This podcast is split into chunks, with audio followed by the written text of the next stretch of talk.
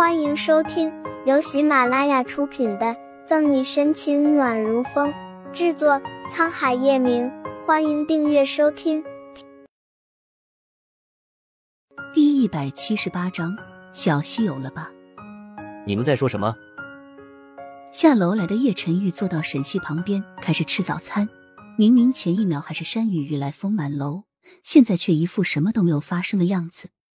一见到叶晨玉，叶老太太就更加起劲了。陈玉呢？我刚刚和你媳妇商量过了，等孩子生下来就由我来带。噗！沈西刚喝进去的牛奶差点没有喷出来，坚决不承认叶老太太说的那个人是他。什么叫做刚和你媳妇商量过？谁是谁是叶晨玉的媳妇了？小心点，媳妇。孰料叶晨玉打蛇顺杆上，顺着沈西的后背，笑得像只狡猾的狐狸。该不会是小西有了吧？叶老太太两眼放光。呃，奶奶你们先吃，警局还有点事没有处理，我得去一趟。不等叶老太太多问，沈西逃一般的跑了。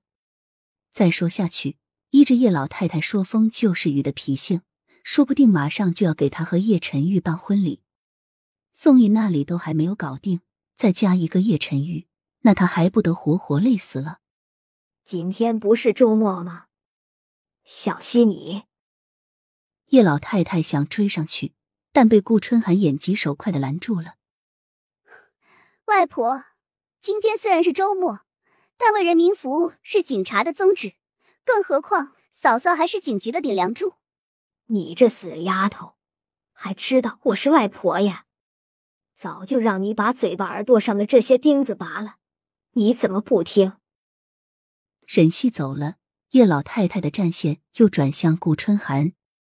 顾春寒警铃大作，不是一般后悔帮助沈西。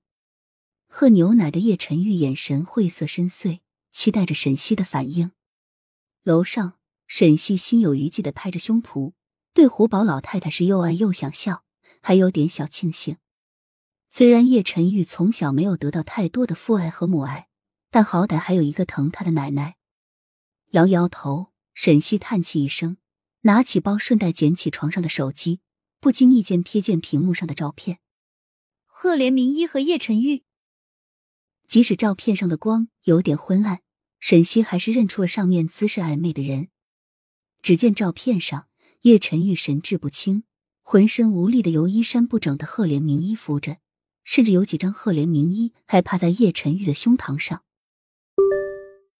又收到了一条信息：沈西，陈玉哥哥是我的，也只能是我的，没有人能抢得走他。识相的话，你最好赶紧离开他，否则，哼哼，我会让你死的很难看。赫连明一。虽然对方没有说明身份，但沈西还是能大致猜得到是谁。目前来看，除了赫连明一外，也没有谁这么无聊了。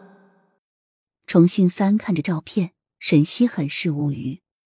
就赫连明一这样的，叶晨玉也看得上他。不是沈西怀疑赫连明一没有那个能力，相反，不说嚣张跋扈、蛮不讲理，赫连明一的确可以算得上个大美人。